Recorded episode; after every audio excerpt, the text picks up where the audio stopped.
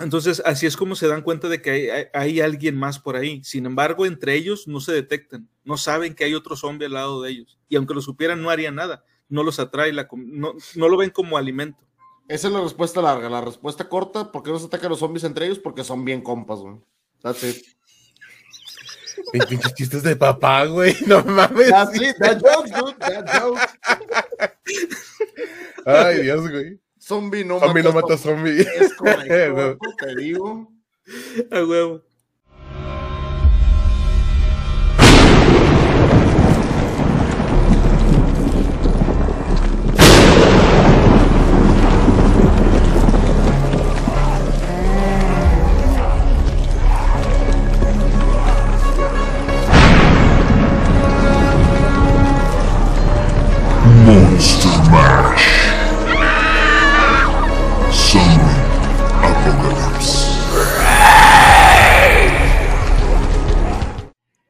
Sean todos bienvenidos a un nuevo episodio de el especial de Halloween de la Biblioteca Pública Mundial, el Monster Mash Zombie Apocalypse. Esta es una serie de episodios que podrían salvarte la vida. Hazte una pregunta. ¿Qué harías? ¿Terminar tu existencia con actitud pasiva o levantarte, prepararte y sobrevivir? Eso depende de ti. Ya sabes lo que dicen, cuando no quede sitio en el infierno, los muertos caminarán sobre la tierra. Pero antes de comenzar, voy a saludar a mis amigos. Tío Murphy, ¿cómo estás? ¿Qué tal? ¿Qué tal, Rosa? Feliz, felicísimo por esta edición de Monster Mash. Hoy van este, este mes lo van a tener recargado y recargadísimo de zombies porque no nos quedan palabras, no, no cabemos en felicidad de poder hablar de un tema tan fascinante, tan variado, tan maravilloso y donde el cine, los videojuegos, la literatura lo han retratado de unas maneras majestuosas, horribles y apocalípticas. Créanme, si el tema les gusta, vamos a continuar así y este mes se viene con todo. Bienvenidos a un episodio más. Yes, yes en inglés. Y esta vez tenemos de invitado a Ushas-Orión. ¿Cómo estás, Orión? Todo chido, todo chido, preparándome para la sangre. Sangre, vísceras y todo lo demás. Y taquitos. Taquitos, suena taquitos de Ciudad de México, a moronga. A taquitos con sangrita. Saludos a toda la gente chilanga que nos está viendo. Pero sí, de hecho, güey, tienes razón, suena a comida de chilango. Pero bueno, antes de comenzar, me gustaría recordarles que si les gusta nuestro contenido, por favor, denle like y compartan. Suscríbanse a nuestro canal y al resto de nuestras redes, que eso nos ayudaría muchísimo y nos motiva a seguir adelante con este proyecto. Y si nos sigues en Twitch, puedes participar directamente en el podcast con tus comentarios Además, puedes apoyar a través de PayPal, Stream Elements, Streamlabs o con una suscripción mensual en nuestra página de Facebook. Por lo que te cuesta un café, puedes ayudar a que este sueño continúe y seguir fomentando la literatura. Sus donaciones son muy valiosas para nosotros, así es que te ganas nuestro cariño para siempre. Y si necesitas que alguien reciba sus pataditas en las costillitas, lo hacemos. A huevo que sí. Les dejamos todos los enlaces en la descripción. También antes de comenzar, quiero recordarles que todos y cada uno de los consejos que vamos a estar eh, viendo aquí, y desde el, desde el episodio pasado, de hecho, este, todos los, eh, consejos que estamos tratando en esta serie de episodios los van a encontrar en el genial libro Zombie Guía de Supervivencia, Protección Completa contra los Muertos Vivientes, del también genial autor Max Brooks, libro que por supuesto sugerimos a toda nuestra querida audiencia que lean y que lo tengan siempre a mano. Uno nunca sabe cuándo podría ocurrir un brote zombie. Por cierto, y antes de comenzar, quería comentar algo que me pareció bien curioso. Eh, no sé si recuerdan ustedes, Tio Murphy o Orión, la película Spaceballs. Claro que sí, genial. Es una gran, gran parodia de Star Wars, a Alien y a muchos otros franquicias, pero genial, genial película. Claro que sí. Bueno, el director de esa película, y que por cierto, eh, es el mismo actor que la hace de la versión de Yoda que sale ahí, ¿saben cómo se llama? No. ¿Cómo? Bueno, ese director es muy, muy famoso, es muy popular dentro de los, del ámbito de la comedia, que se llama Mel Brooks. Ese nombre lo he escuchado en algún lado. Claro, es muy popular ese güey. Él dirigió la película de El hijo de Frankenstein, que es una comedia sobre la historia de, de Víctor Frankenstein y varias otras películas. Y resulta que ese cabrón es el papá de, este, de, Max Brooks. Oh, qué loco. Sí, güey, me sacó de onda bien cabrón. Digo, qué, qué chingón, ¿verdad? Obviamente. Eh, Andiresul, gracias por ese follow, bienvenidísimo, muchísimas gracias por venir para acá. Lurcazo, suerte, gracias Jonka, gracias por dejar ese lurk. Oye, qué buena onda. ¡Eh, chango! ¡Aloja! ¡Qué gran invitadazo de esta noche! ¡Yes! Invitadazo. Oye, por cierto, ¿qué fetiche tiene entonces la familia Brooks? Tres letras y todos empezando por M. Mel y Max. Sí, de hecho. Qué curioso. ¿Qué cosas? Curiosón, curiosón. Pero bueno, les comento, en el episodio anterior aprendimos a cómo diferenciar a un zombie real de los zombies voodoo o incluso del zombie de Hollywood y finalizamos con la clasificación de los brotes según su severidad. Pero hoy vamos a aprender un poco más sobre cómo detectar un brote en caso de encubrimiento, las señales a las que debemos prestar atención y las ventajas y desventajas de las diversas armas que podemos utilizar. Antes de comenzar, también quisiera preguntarle a Orión, a nuestro invitado. Orión, ya le preguntamos a Ceniceros el episodio pasado, para ti, ¿qué es un zombie? Ah, dependiendo del tipo de zombie, porque yo, yo no conozco dos. Una que sería por magia y el de infección. El de infección para mí sería un parásito y el de magia sería algo algo a investigar, no sé, me, genera curiosidad que sea de, de, magia. Ambos obviamente se pueden considerar un peligro, pero si mal no recuerdo mencionaron con ceniceros que existían unos zombies que eran conscientes, que lo único que hacían lo de comer cerebros era porque les, les quitaba el dolor que sentían. Entonces yo creo que serían como seres que están en el limbo, güey. No están vivos, no están muertos, pero pues sufren. Ni son de aquí, ni son de allá. Oye, pero puede ser. ¡Hey, Slay Bros! Ya llegué, bienvenidísimos. Puede ser, oye, tiene toda la razón. Eh, y esa palabra me encantó. Pueden estar en el limbo. Como sabemos, los, los zombies originales es del, es del vudú. Eh, y eso normalmente es del mar Caribe. ¿Y qué hay en el Caribe? Limbo, playa. y los zombies lo pueden hacer, claro que sí. Dice que pregunta, ¿los necrofílicos serían los enemigos naturales de los zombies? No, claro que no, claro que no, al contrario, yo creo que no los odiarían para nada, no son enemigos, predadores muy probablemente, pero no enemigos. Son sus depredadores naturales, pero no sus enemigos. Los enemigos serían la guerra y ellos serían el amor. Ay, güey, chingado. Pero pues sí, de hecho. Bueno, dice, todo brote de no muertos, sin tener en cuenta la clase, tiene un principio. Ahora que hemos definido ya al enemigo en el episodio anterior, el siguiente paso es la alarma previa. Saber que es un zombie no te va a servir de nada si no eres capaz de reconocer un brote antes de que sea demasiado tarde. Esto no quiere decir que construyas un puesto de mando contra zombies en el sótano, claves, alfileres en un mapa y, acapares la radio de onda corta o que compres todo el puto papel de baño que está en la tienda de la esquina. Lo único que se requiere es buscar las señales que a una mente desentrenada se le pasarían por alto. ¿Ustedes tienen por ahí alguna idea de cuáles podrían ser las señales de un brote zombie? Um, yo había leído algo, no en ese libro que pusiste ahora ahorita en la portada, era un libro sobre bien que escribió un vato mexicano, que la primera señal sería que todas las noticias, noticieros, todo lo que son los medios, dejarían de tener actividad durante las primeras 24 horas. Que así a la nada dejarían de, anunciar cualquier cosa, porque los gobiernos pausarían para evitar que salga alguien y que empiece a generar pánico en, en las masas. Creo que sería lo primero que yo vería.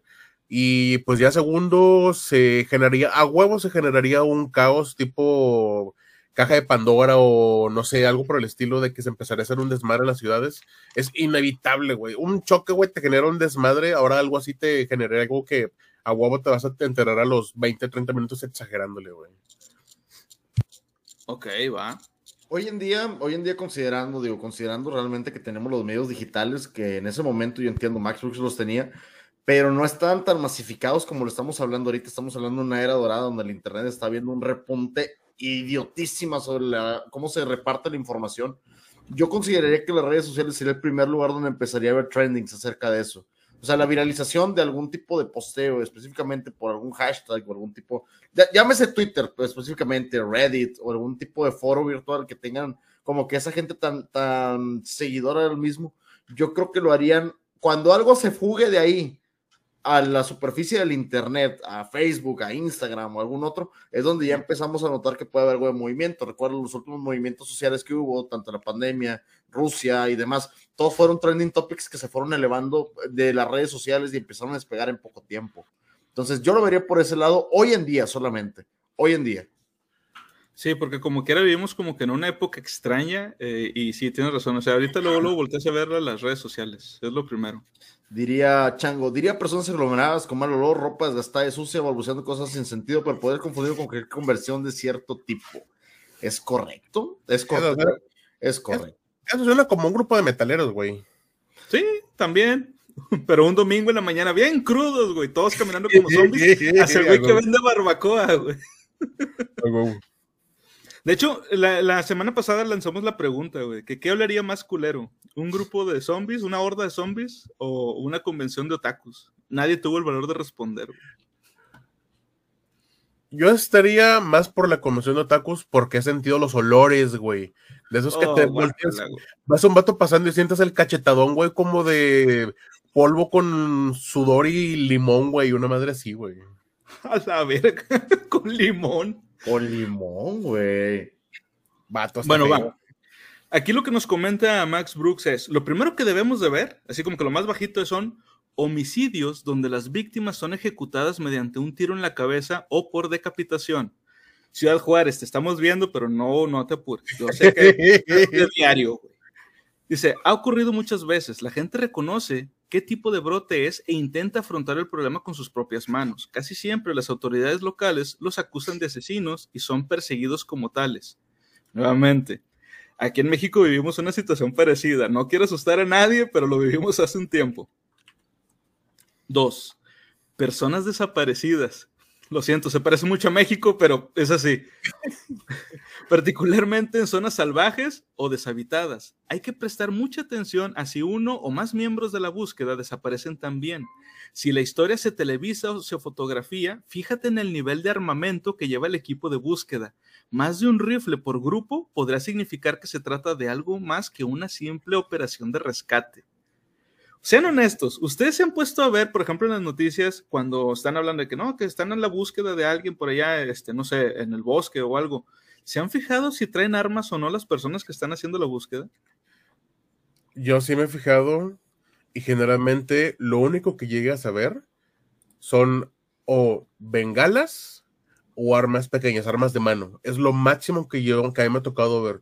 Cuando ya ves armas largas, no es una búsqueda, güey. No, a menos de, una persona que sea inocente, no es una búsqueda, güey. No, definitivamente no. Hay, hay lo que llegan a llevar las armas cortas, digo, son por algún tipo de incidencia de, tipo criminal, güey, o para los animales salvajes, güey. Pero realmente no vas a llevar una AK-47 en, la sierra, güey, para, para andar buscando un cristiano que se perdió. De hecho, ni siquiera en Estados Unidos, güey, ni siquiera ahí. Ahora, en, Texas te creo, ¿verdad? Slayer, confírmame, por favor. Ah, Roger, confirma, por favor. bueno, lo tercero en lo que nos tenemos que fijar es casos de enajenación violenta, en la que los sujetos atacan a amigos o familiares sin usar armas. Date cuenta de si el atacante muerde o intenta morder a las víctimas. Si lo hace, ¿aún permanece alguna de las víctimas en el hospital? Trata de descubrir si alguna de las víctimas murió de forma misteriosa en los días posteriores al mordisco. Yo la verdad no recuerdo qué haya pasado con lo que estuvimos viendo hace, que fue hace como unos 10 años, este, con esa, que en Florida hubo una, no me acuerdo cómo se llama la droga, creo que era... Crocodile. La crocodile. Que sí, los pone bien locos, güey. De hecho, sí presumían mucho de que, de que ah, zombies y la gente, ya sabes, la gente en las redes sociales. Y todo el mundo de que, no, güey, es una droga nueva que están usando, es Florida, güey. O sea, es Florida, güey, ya por eso tienes, güey que decían que era una, una droga este, carnívora, güey, porque entre más lo usabas, como que, o sea, se te caían literalmente pedazos del cuerpo, güey, de carne, pedazos de la carne del cuerpo. Dice aquí Chango, una convención de zombies otakus puede ser, son bien ñoños. Zombies otakus trashers. No. Ay, no. Hasta se me estapó la nariz. no. Güey, no, no me hace pensar. No, no, Dice que hey, gracias por la suborión. Ah, gracias, gracias, Te queremos mucho. Dice, dice Chango, disculpen la ignorancia, ¿qué es enajenación? Cuando una persona se pone demasiado violenta sin razón alguna y que empieza a... O sea, que se pone muy loco, el cabrón. Eso es... Eh, gracias, Ira Rugas, se acaba de aventar también una sub sabrosísima. Muchísimas, muchísimas gracias por eso. Uf. Muchas, muchas, gracias. Bueno, continuamos. Dice, el, el cuarto punto en el que te tienes que fijar, disturbios u otro altercado civil que empiece sin ser provocado u una causa lógica. El sentido común te dirá que la violencia en cualquier estrato social no ocurre sin un catalizador como la tensión racial, las acciones políticas o las decisiones legales. Incluso la llamada histeria colectiva puede llevarnos hasta el origen del problema. Si no lo descubre nadie, encontrarán la respuesta en alguna otra parte. ¿Ustedes han visto alguna, alguna cosa como esta? O sea, algún tipo de disturbio que literal tú digas, no mames, esto salió de la nada. Que no sea Twitter. Ojo, que no sea Twitter. Ay, güey. Ay, güey. A mí no me ha tocado, güey. Generalmente hay un disturbio y ya están apuntando hacia dónde está o qué es lo, el grupo que lo ha generado, güey. O eso nos hacen creer. ¿Tío Murphy? Hasta la fecha no, siempre lo he visto como que por alguna razón, puede ser la razón más estúpida del mundo, pero sí ha habido disturbios que se han generado. Recientemente yo recuerdo uno muy famoso aquí en Monterrey, en la zona de Solidaridad, hace un par de años, donde reventaron un Coppel, un FAMSA y empezaron a robar muchísimas cosas, estuvo horrible y fue como que un, fue un gasolinazo, si mal no recuerdo.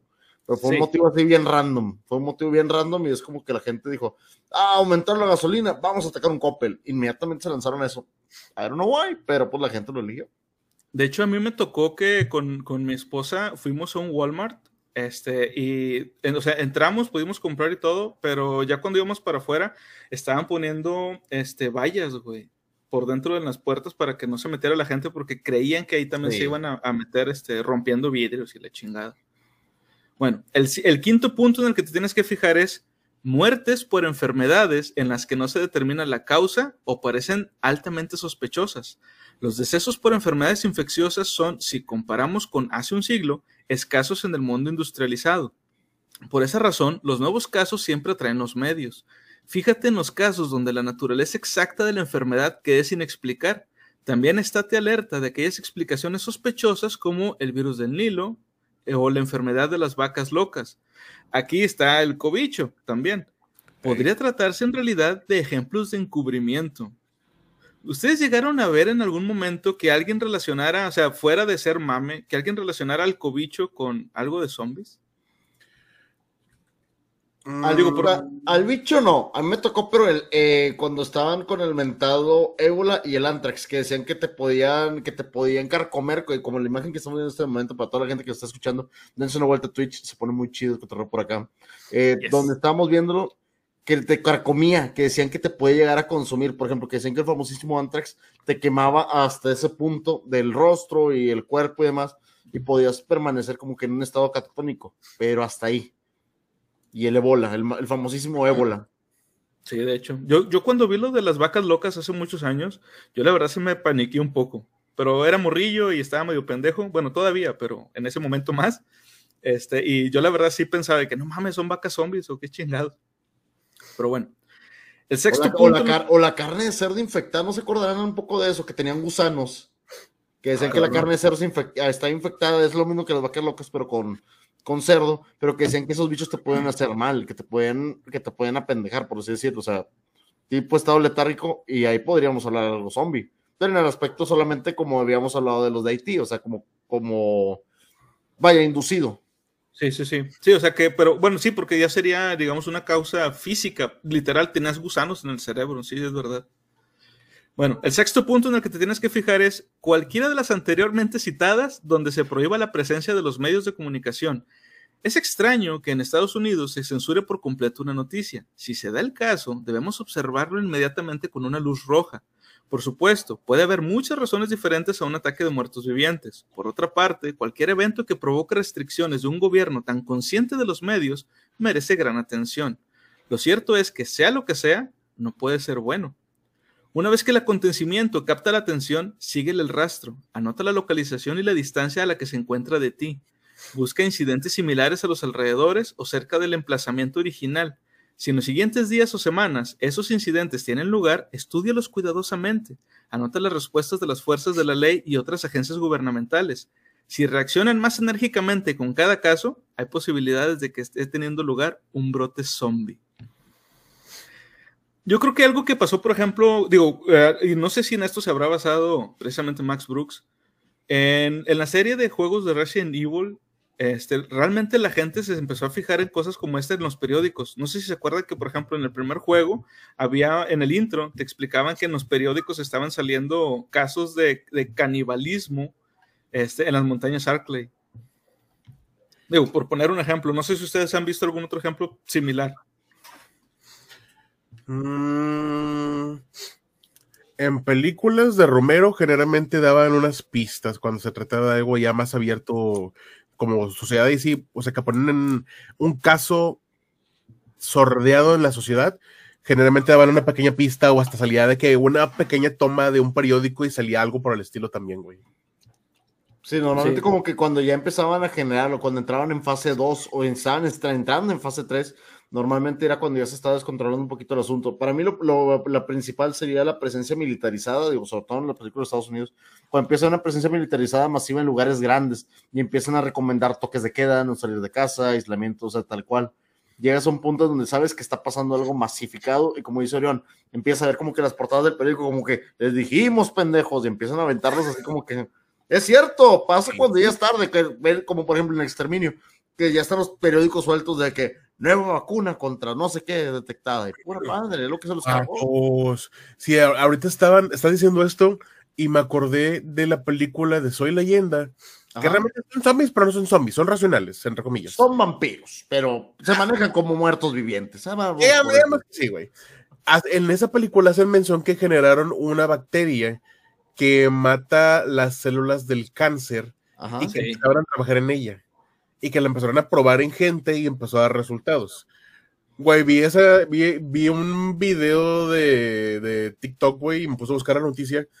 Y en Estados Unidos están probando una vacuna, un, una madre que es un virus que se come las células cancerígenas y ayuda, favorece a que nuevas células broten. Es como que, ay, ¿Qué puede pasar ahí, güey? ¿Y cómo se llama? Se, se, llama Virus T. Chingada madre. O sea, por umbrella, güey.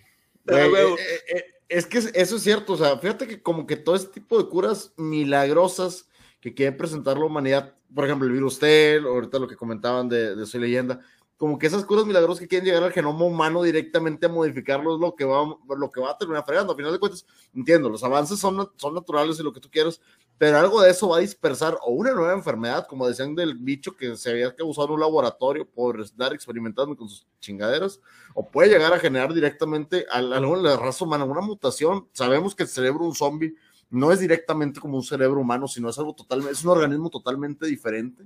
Entonces sí. puede llegar a suceder este tipo de mutación. No tan brusca, pero podría ser. Sí, o sea, no, no, tan brusca como lo podemos ver, por ejemplo, en, en, la serie de Resident Evil, pero sí puede llegar a pasar algo, algo similar. Bueno, ahora, eh, ¿cómo nos vamos a poder defender de este pedo, güey? Si, llegara, si llega a ocurrir. Elegir las armas correctas, nunca solo lleves una, puede establecer la diferencia entre un montón de zombies muertos o convertirte en uno de ellos.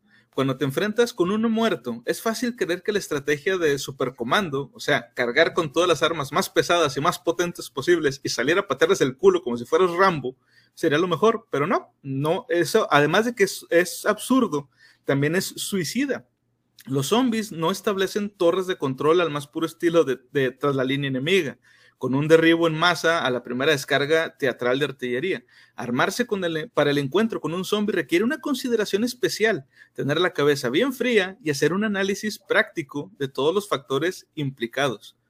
Ojo, antes de comenzar me gustaría hacer nada más una pequeña acotación, que esto es algo bien pinche importante, sobre todo a la gente que nos está viendo y que realmente este, se esté, o sea, como esos de los, los preppers, que son la gente que se prepara para los, los últimos días. Primeramente, antes que todo, y, y, e insisto, esto es para toda la gente, hay que obedecer la ley. Las regulaciones gubernamentales sobre armas de fuego y explosivos depende de dónde te encuentres. Exactamente cómo funciona en México con la cuestión de las armas, no lo sé.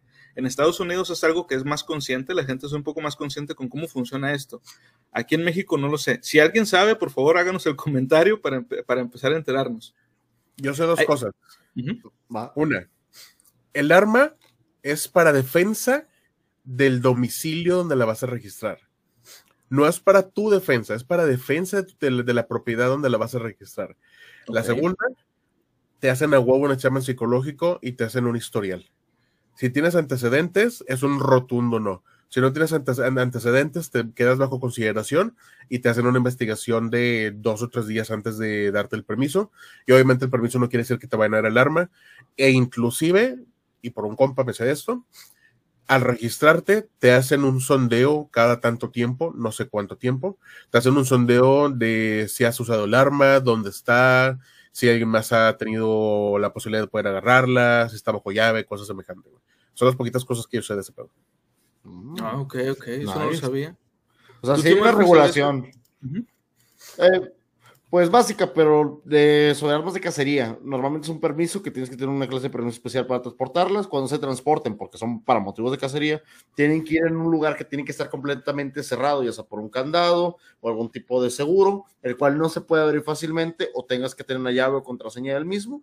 Y se tienen que llevar o transportar de esa manera todo el tiempo. Te pueden hacer un retén, por ejemplo, los federales o militares, y tienes que tener los permisos de la serie de las armas, porque las armas tienen un código como un email como el email de un celular, bueno, tiene un código cada una de ellas, a los cuales tienes que demostrar que, es de tu propiedad.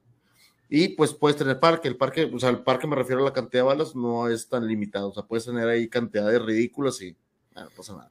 Pero cuando son de cacería, yo lo sé por la, por la cacería deportiva nada más, por la cuestión de defensa personal, no mucho, pero eh, yo, yo creo que el tema es diferente, porque este será meramente para deportividad. Sí, porque creo que hasta el tipo de, parque es diferente. Sí, son 22. Sí, bueno, entonces, todas estas eh, regulaciones hay que seguirlas siempre al pie de la letra. El castigo puede ir desde una multa considerable hasta el encarcelamiento.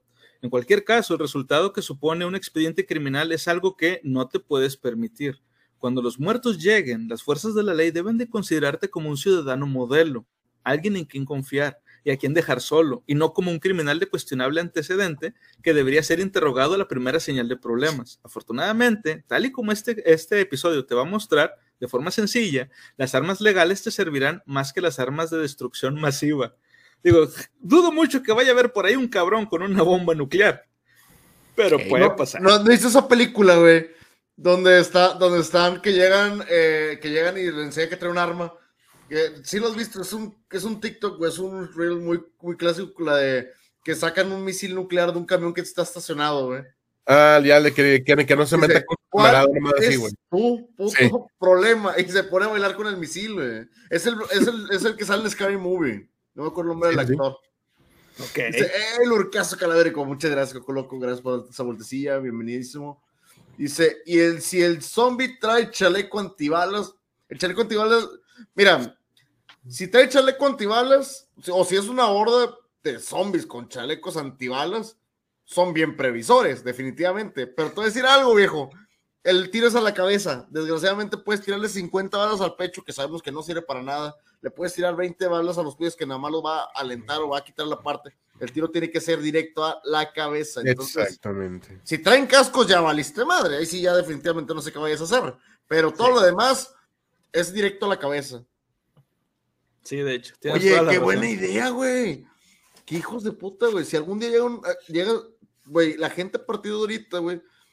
La gente a partir de ahorita que cuando los entierren, güey, que los entierren con cascos de motociclista, güey. Si llega un apocalipsis zombie, güey, se la van a pelar los que sobrevivan, güey. Güey, me acordé de algo que había visto de Florida. Específicamente Florida. No sé por qué casualmente cosas tan pinches random son específicamente en Florida.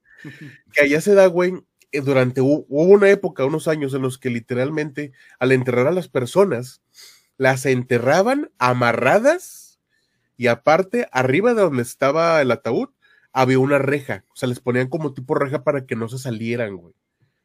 A la verga.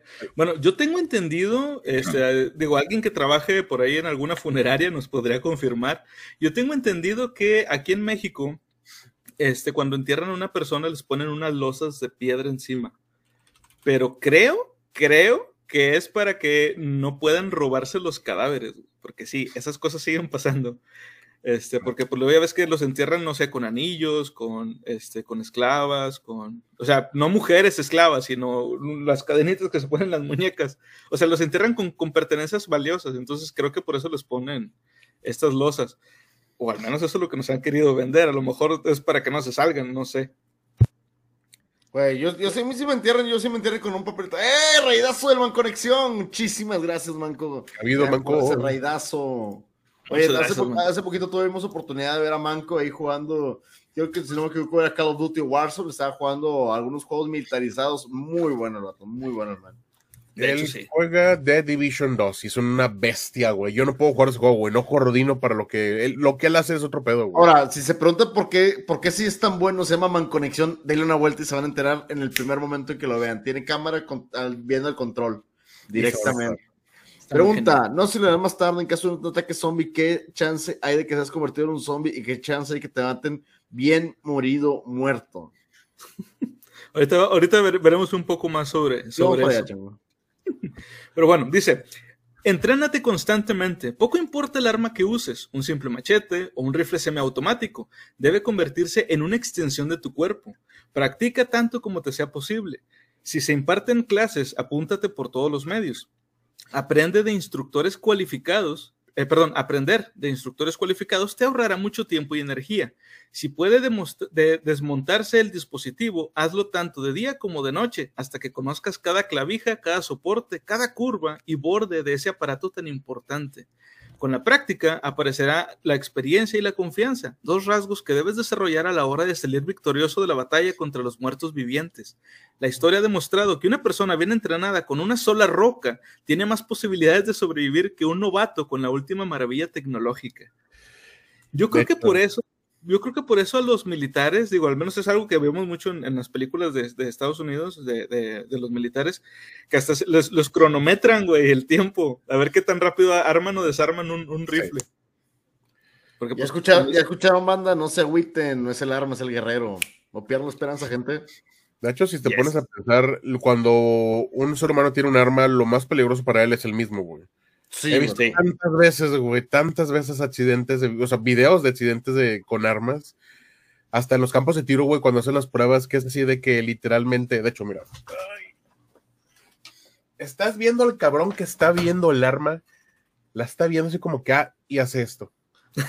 Güey, Sí. o sea, sabes a lo que va, sabes lo que traes en la mano, y lo peor del caso es que hacen esto. Con- Aclara, güey, es un arma fake. Hacen esto.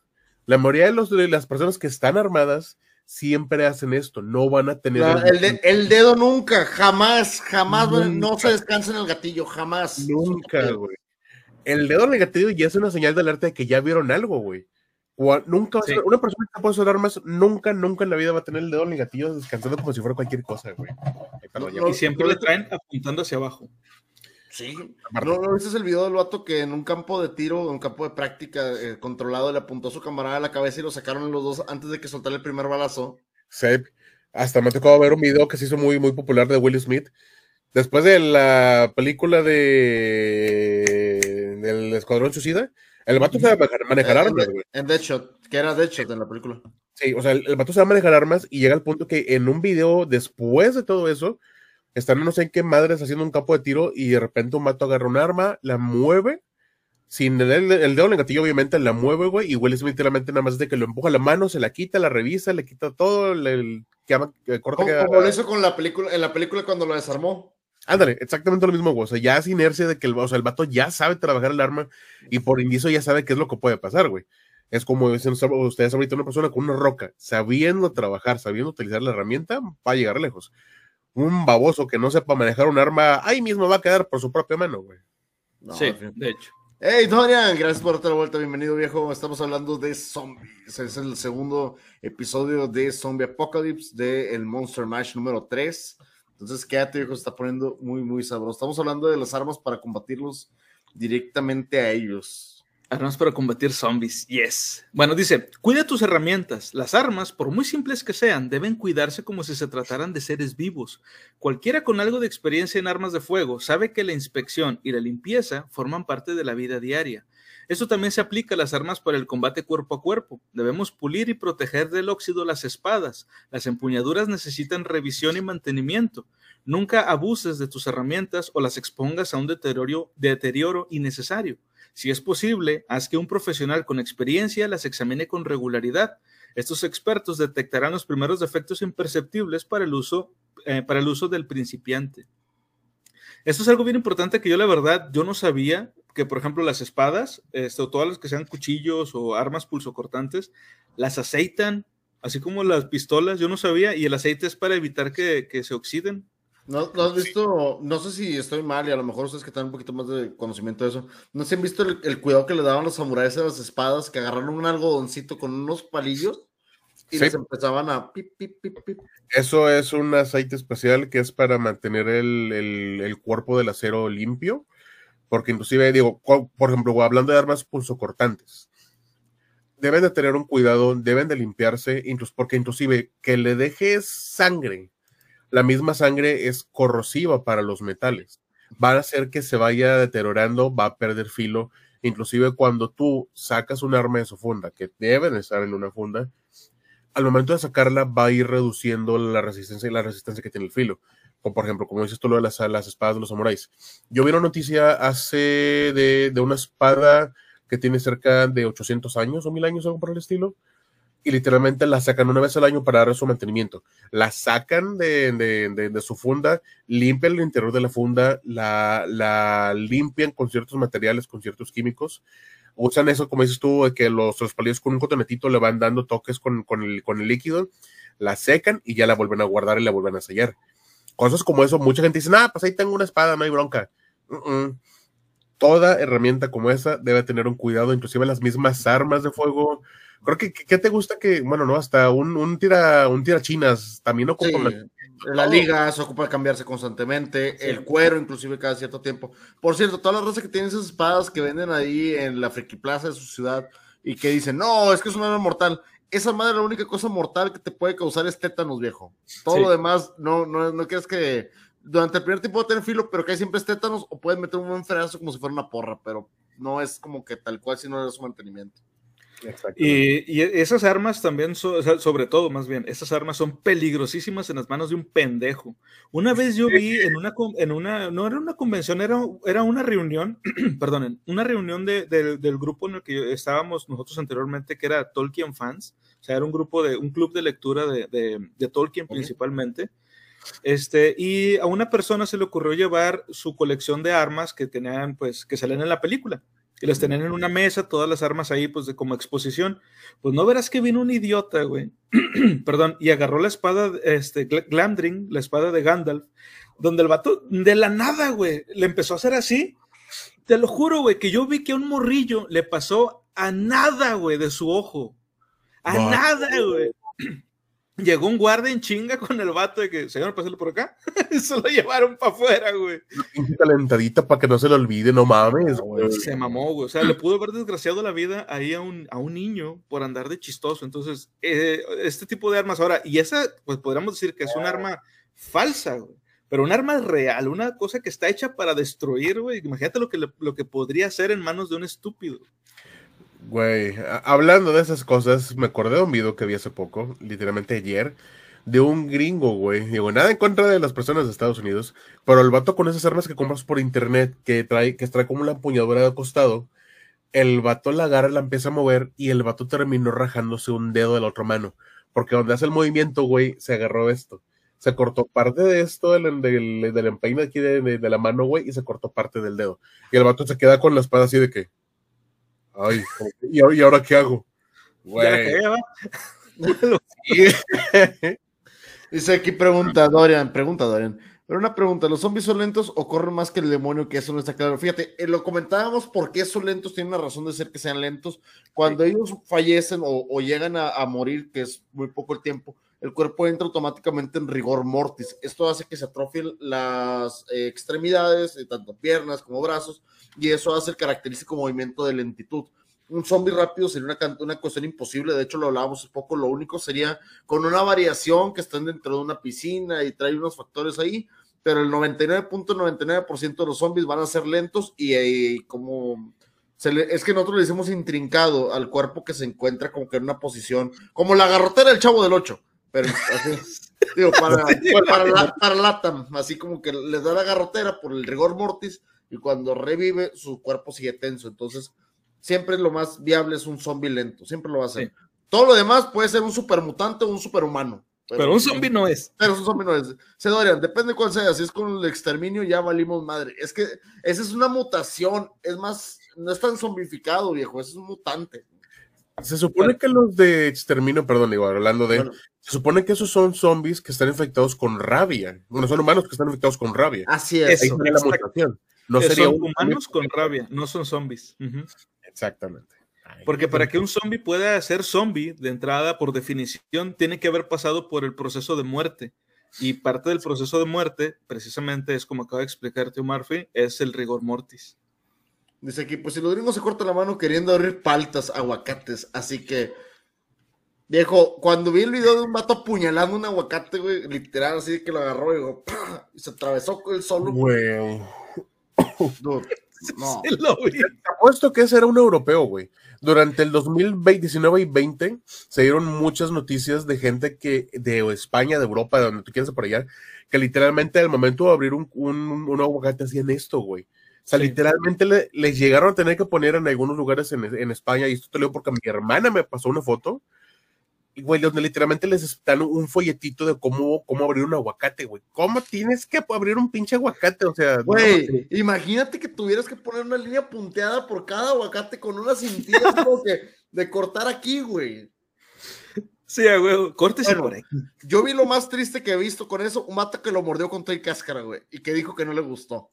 Ah, espero que haya sido sarcasmo, realmente vi la imagen un par de veces y era como que, dude, espero que sea sarcasmo pero pues uno nunca sabe. Sí, la verdad es que sí hay gente, sí hay gente tonta para comer, pero no tanto. no mames. Dice que bueno, continuamos. Ah. de hecho, en un Super Bowl de la rabia, eh, eh, de hecho es un virus de la rabia. Ok, correcto. Güey, cuando en los Super Bowls hay un alto índice de gente apuñalada en las manos por eso. en Estados Unidos. En Estados Unidos. Haciendo este guacamole. Ay, es tonto bueno, continuamos, dice, hay que poner atención a los artilugios explosivos. Muchas compañías ofrecen una variedad de réplicas de armas, como espadas, arcos, etcétera, creados simplemente para la decoración, como ya hablamos ahorita, por ejemplo, de las réplicas para Juego de Tronos o El Señor de los Anillos.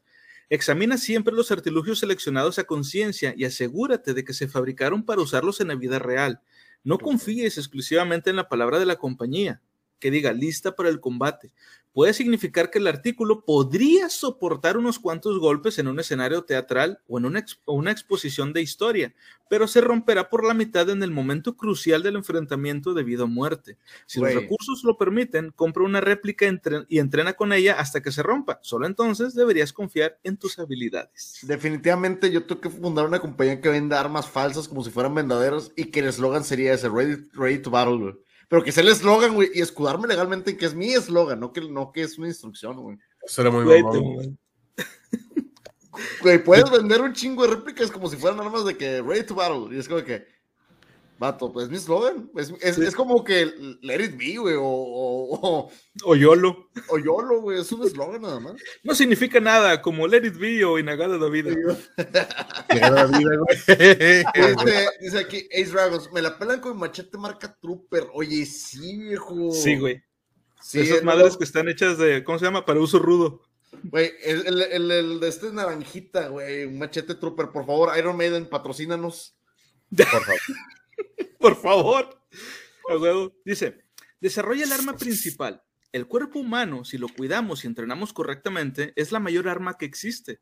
Los estadounidenses son conocidos por su mala dieta, su falta de ejercicio y su implacable fetichismo por la tecnología del ahorro del trabajo.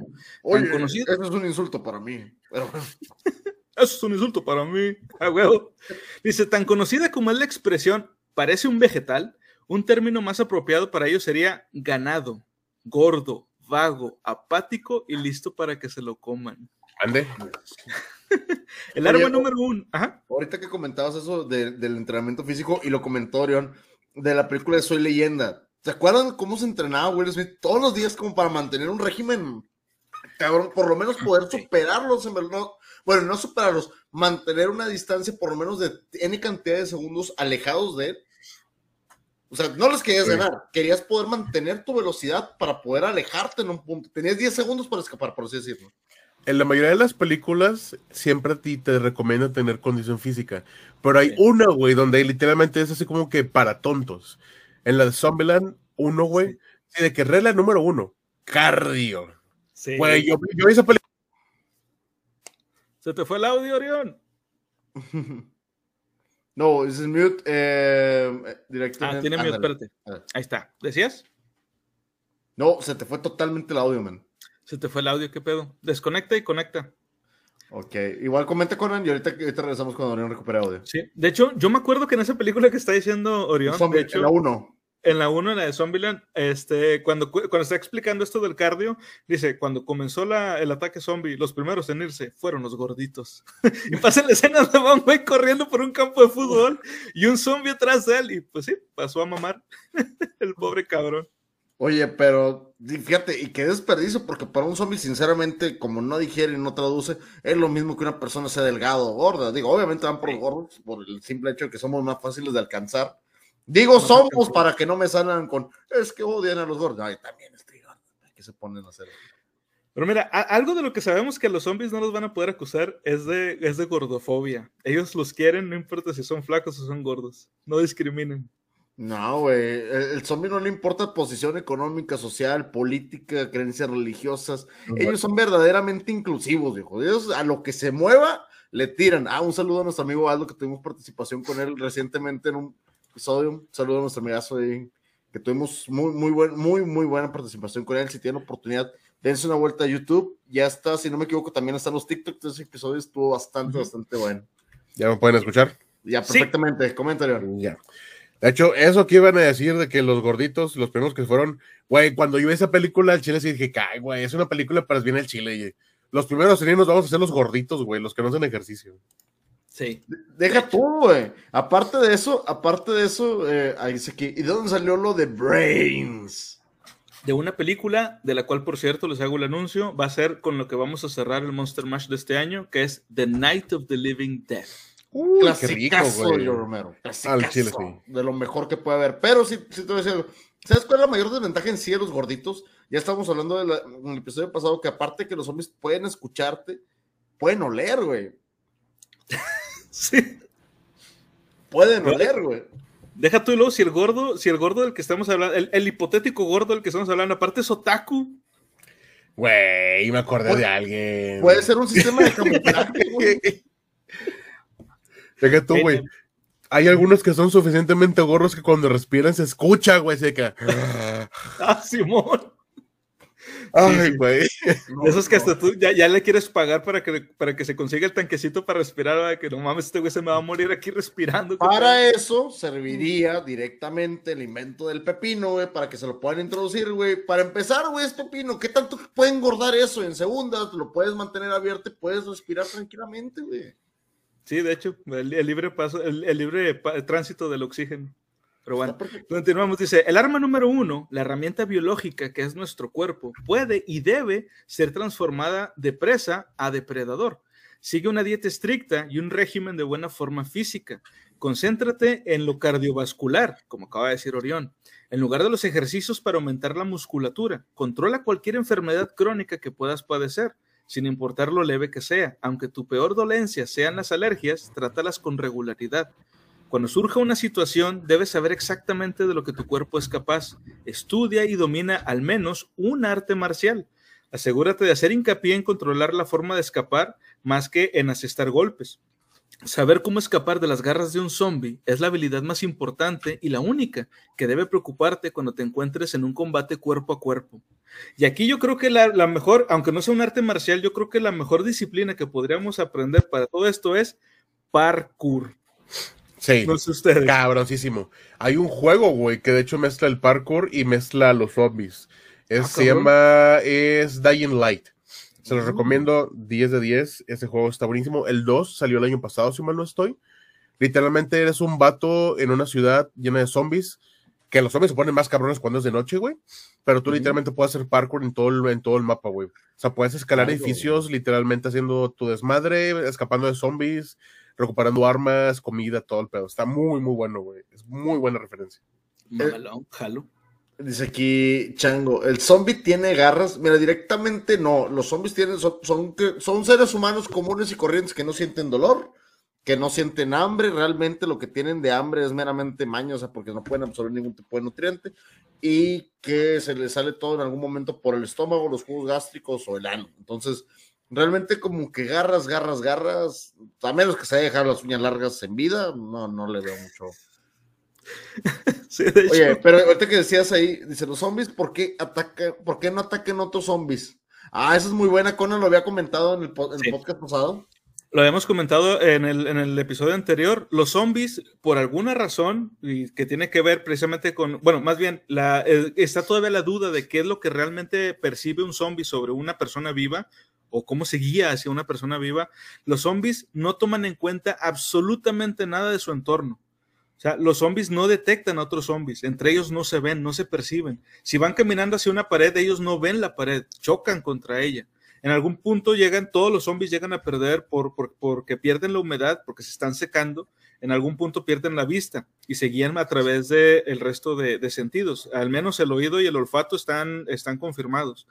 Este, entonces, así es como se dan cuenta de que hay, alguien más por ahí. Sin embargo, entre ellos no se detectan, no saben que hay otro zombie al lado de ellos. Y aunque lo supieran, no harían nada. No los atrae, la, no, no lo ven como alimento. Esa es la respuesta larga. La respuesta corta, ¿por qué no se atacan los zombies entre ellos? Porque son bien compas, güey. That's it. Pinches chistes de papá, güey. No mames. That's it. That joke, dude. That joke. Ay, Dios, güey. Zombie no zombie mata, no mata zombie. Es correcto, te digo. A huevo. Bueno, va, dice, el combate cuerpo a cuerpo debería evitarse siempre. yo creo que esto está de, un poquito de más porque nadie estaría tan pendejo como agarrarse para agarrarse puñetazos contra un zombie. Sin embargo, puede ser que la necesidad sea mucha y como aquí dice, entonces siempre, siempre debe evitarse. Como un zombie carece de velocidad, es más sencillo correr o simplemente caminar rápido que quedarte y luchar. Sin embargo, puede que necesites matar un zombie de cerca. Cuando ocurra esto, la coordinación en fracción de segundos será crítica. Un movimiento en falso, un momento de duda y sentirás unas manos frías aferrarse a tu brazo o unos dientes afilados y rotos mordiéndote. Por esta razón, más que cualquier otra, elegir un arma para el cuerpo a cuerpo es más importante que, que cualquier otra de esta sección. Ahora vamos ahora sí con las armas cuerpo a cuerpo y a ustedes van diciéndome qué opinan respecto a cada una. Primero. primero dice Mr. Ramoffin, se conectó, bienvenidos, se huelen y se dicen a mirar, ese es Pedro. Ah, muy bien. Dice, como en una serie, creo, eh, Andrés, gracias por el comentario, dice que se embarraban de bilis para pasar desaparecidos. Era en The Walking Dead, en las primeras temporadas, donde embarran a, lo embarran para que pueda salir de, de, estaban, si no me equivoco, en un centro comercial o era un camioncito, o querían llevar un camioncito, no me acuerdo. Sí, de hecho nos comentó Ceniceros que era de un centro comercial y sabemos que no funciona. Exactamente no sabemos qué es lo que huelen los zombies en los, seres, en los seres humanos vivos, pero hay algo que no se puede disfrazar sin importar qué te pongas encima. Te puedes echar litros de loción o de, o de colonia o sangre o vísceras de otros zombies, pero no funciona no sabemos qué es. Una teoría de, teoría de ceniceros era que de alguna forma pueden percibir la adrenalina y por eso cuando una persona corre, no sé, a lo mejor las feromonas, eh, hace que los zombies detecten más fácil que ahí estás, pero no sé. Y, y, otra teoría es que los zombies pueden distinguir la forma, aparte del olor, pueden distinguir la forma de moverse de una persona digo, si es que todavía les funcionan los ojos, y ven que las personas se mueven con una, de una manera un poco más suelta, un poco más, este, eh, más fluida, y un zombie se mueve de una manera pues más, este, más estática, y también así es como lo diferencian. Dice Chango, ¿podrán escuchar los latidos del corazón? Puede ser, puede ser también.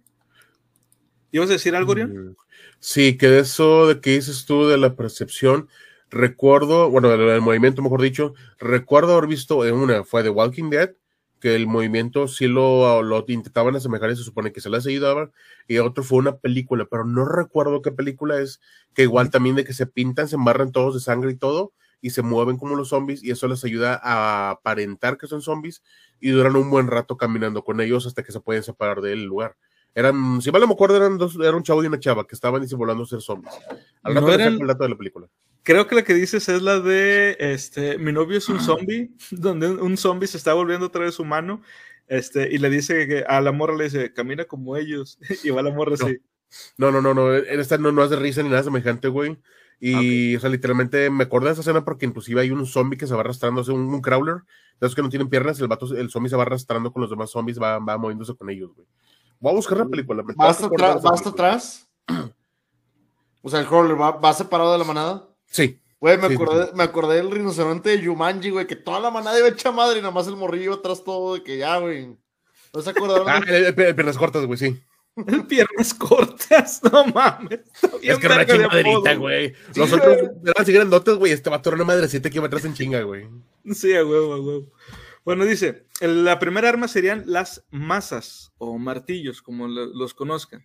Cuando usas un arma sin filo, el objetivo es aplastar el cerebro. Recuerda que la única manera de matar un zombie es destruyendo el cerebro. Esto no resulta tan fácil como suena. El cráneo humano es una de las superficies más duras y perdurables de la naturaleza. Del mismo modo lo es el del zombie. No necesita una fuerza eh, extrema para fracturarlo y no menos para hacerlo pedazos. Sin embargo, debe hacerse y hay que hacerlo de un único golpe en el lugar adecuado. Fallar tu objetivo o no conseguir traspasar el hueso te dejará sin una segunda oportunidad.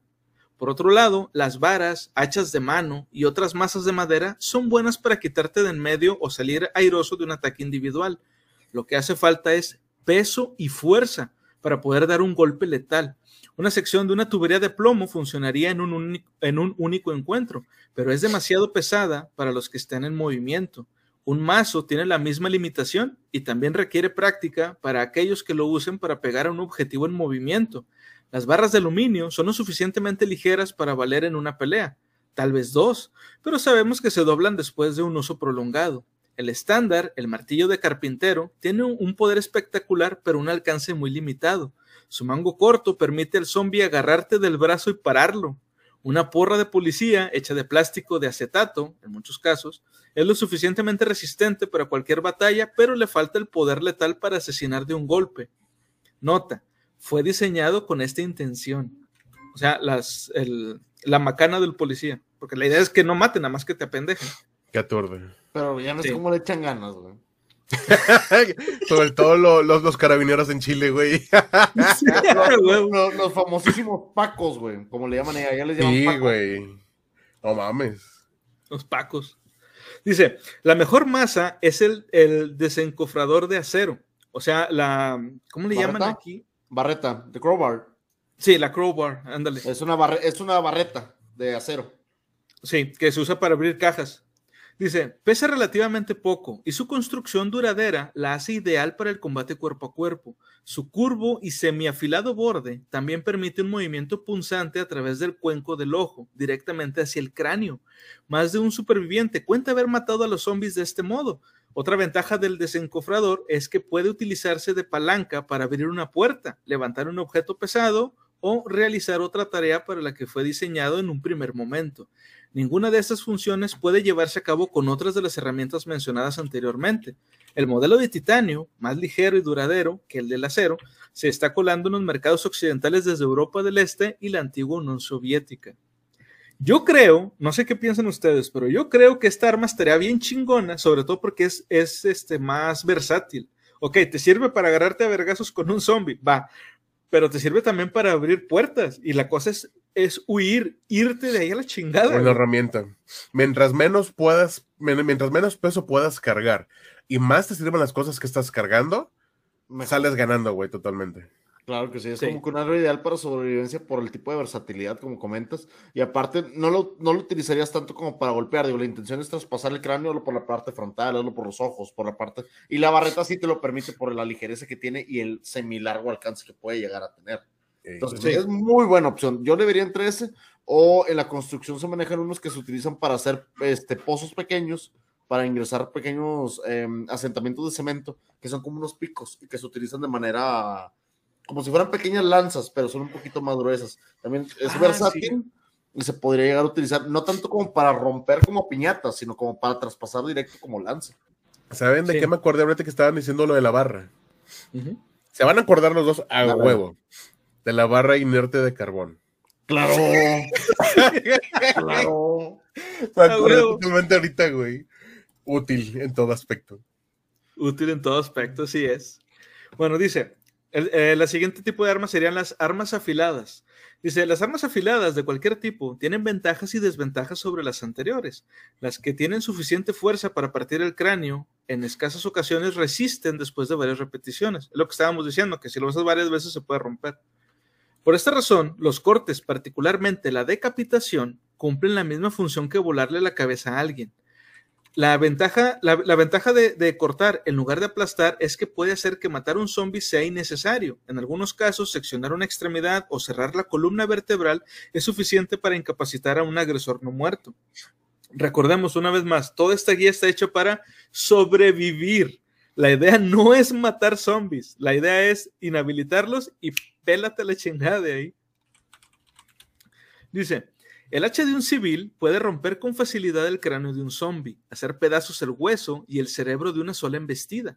La decapitación es igual de fácil. Por esta razón, el hacha ha sido la herramienta favorita para las ejecuciones durante siglos. Conseguirlo, si una cabeza se mueve, puede resultar difícil. Además de esto, si el golpe termina siendo un desastre total, tendrás que compensarlo largándote.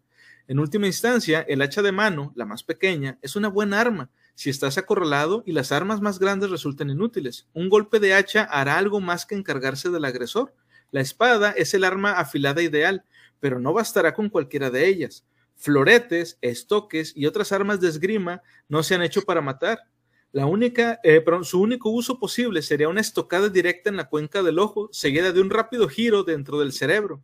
o sea, la metes y luego le das vuelta, güey, para hacerle cagada el cerebro en chinga. Fíjate que de, lo que comentas ahí, y yo creo que el arma ideal para todo esto, pero no es ideal en el aspecto de transportarla porque es un poco incómoda, pero ideal para pelear contra uno, contra uno, contra dos, contra uno, contra tres, a lo mucho, sería una alabarda.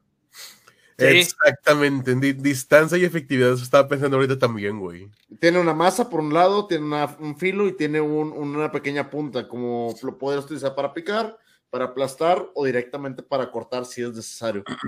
El problema es el mango. La durabilidad del mismo no es la garantizada, menos que sea de acero y eso lo haría pesado. Dice aquí, ¿qué lugares serían buenos para esconderse y cuántas toneladas de, de recomiendan para no salir? Depende de tu cantidad de consumo diario, tu comida debe ser aproximadamente de 200 gramos más o menos, tiene que ser calidad proteínica. Entonces calcula tu peso, dale unos 200 gramos, un poquito más si quieres 300, 350 gramos por comida, con dos comidas al día, tres comidas como máximo, y calcularlo a partir de ahí. Si calculamos un kilo de comida diario que tienes que estar consumiendo, en un mes son 30 kilos de comida, una tonelada equivale a mil kilos, échale cuentas. Ahora, algo, algo muy importante que me gustaría aquí como quiera resaltar, eh, respondiendo a Dorian, digo, esto lo vamos a ver un poquito más adelante, pero la idea no es quedarte en un lugar, porque eso no sirve de nada. Los zombies eventualmente van a llegar. La idea es irte, estar en constante movimiento. Entonces, no, no es bueno tener un chingo de cosas almacenadas porque te vas a tener que ir eventualmente y ni el esfuerzo que, te costó eh, almacenarlo. Tengo una pregunta antes de irnos con esto. Entre todos los temas que van a hablar, ¿van a hablar sobre las locaciones en una situación como esta? Yes. Les tengo un, un relato medio raro, pero les tengo un relato. Ahorita lo, no, no, ahorita lo, pero les va, les va a interesar un chingo. Es una plática que tenía con viejos amigos de un clan que jugábamos mucho Call of Duty, entre otras cosas. A veces platicábamos algo por el estilo. Y yo creo que ahorita les voy a contar la historia ya bien explayada, pero solamente era para confirmar. Excelso. Dice, nadie piensa en los demás básicos, el papel baño o vamos a andar todos cagados. Ay, Paquito, veis, para eso están, están los árboles, güey. Una hoja y ya chingue su madre, güey. Jala igual. Sí, aunque bueno, hay que ver también qué tipo de hoja. Nadie quiere tener este, la cola toalla negra. Igual que le que quieras que no, luego puede convertirse en un problema real cuando ya te están persiguiendo y tienes, tienes allá todo. todo te, voy a decir algo, güey. Los gorditos van a ser los primeros en caer, güey. Los segundos, la gente con almorranos, güey. Esos datos no corren por miedo. Todavía depende de ellos, güey. Y los terceros vamos a ser a gente mayor a 30. Les vamos a ganar los primeros 200 metros, güey. Pero luego las rodillas van a empezar a fallar. Y ahí, güey, es donde empiezan los verdaderos problemas, güey. Sí, güey. Sí, de hecho. Y créeme que no jala igual. Oh, más de 15 años en los scouts. ya ves, sabes, Tú tienes más posibilidades de sobrevivir que uno de nosotros, te lo digo bien, Tienes una posibilidad enorme, dale. Nos acaba de decir Paquito que literalmente le han salido ronchas en el culti. sí, güey. Fue una confesión indirecta. Ra- rara manera, rara manera de confesarlo, güey. Rara manera de. Ay, Dios. Y es- Bueno, continuamos, dice. Dale, dale. Las espadas medievales de una mano te permiten tener una mano libre para otras tareas como abrir una puerta o protegerte con un escudo. El único inconveniente es que la falta, la- es la falta de capacidad de oscilación. Un brazo no tiene la fuerza suficiente para cortar el cartílago grueso que hay entre los huesos. Otro inconveniente es la falta de precisión del usuario. Hacerle una herida en algún lugar del cuerpo a un oponente vivo es una cosa. Hacerle un corte exacto y limpio en el cuello es algo completamente diferente. Las espadas de dos manos pueden considerarse las mejores de su clase, ya que proveen la fuerza y precisión para una decapitación perfecta. De este grupo, la katana japonesa ninja ocupa el primer puesto. Su peso, entre un kilo y medio y, do- y dos kilos y medio, es perfecto para los conflictos de larga duración y su cuchilla puede cortar la fibra, la fibra orgánica más dura. En lugares vete, es- por, ve- vete por la variación pequeña, tal vez una Kodachi mejor. Y hasta Sí. eso, el tipo de aleación que puede tener una katana o una kodachi, por, por, por el mero ejemplo, varía mucho. Dependiendo la aleación que se use para forjar la espada, va a ser la durabilidad, la fuerza que puedes aplicar, porque también tiene que ver mucho con el mango, si es una full tang o es en dos piezas. Sí. Y aparte, tiene mucho que ver que cuando se forje, se haga de la manera correcta. Porque recuerden, por ejemplo, de lo que pasó en las guerras de antes. No es lo mismo producir una espada en masa a producir una espada bien hecha por una persona que sabe. Ahí también tiene un chingo que ver. Inclusive claro. hay espadas, una espada real, digamos, una espada real que tenga filo, te puede pasar de un kilo. Pero hay, hay aleaciones de espadas, y se los digo porque esto lo, esto lo he leído un chingo, me gusta mucho ese pedo. Hay espadas que te pueden pasar hasta 3 kilos. Y son espadas que literalmente vas a tener que, que manejar poco, pero que sea de manera efectiva. Y van a ser espadas que sí o sí, si asestas un madrazo, tanto el peso y, el- y el- la energía que tú impongas va a romper algo sí o sí, güey. Sí. Ahí, ahí, es, ahí es donde como dice Ace Dragons, o están chiquitas y te rezas a mancharte los dedos. las, las hojas. ok. Oye, pero es lo que dice, es lo que comentó, imagínate que no es lo mismo manejar una de kilo que una de 3 kilos. El brazo se te tiene que poner, pero macizo para poder hacer el corte exacto e imprimir la fuerza, güey, para poder realizarlo. Entonces, aparte que te va a requerir, como comentaba Conan, más habilidad para poderlo hacer, porque depende enteramente de tu destreza, vas a tener que cargar con peso extra y tu cuerpo tiene que estar moldeado para manejarla apropiadamente. Sí. Sí, sí, sí, o sea, eso es definitivo. Y también, cada- eh, yo creo que sería importante también de que si tú no eres una persona que está acostumbrada al trabajo pesado, pero quieres usar este tipo de armas porque son las únicas que tienes a la mano, usar guantes.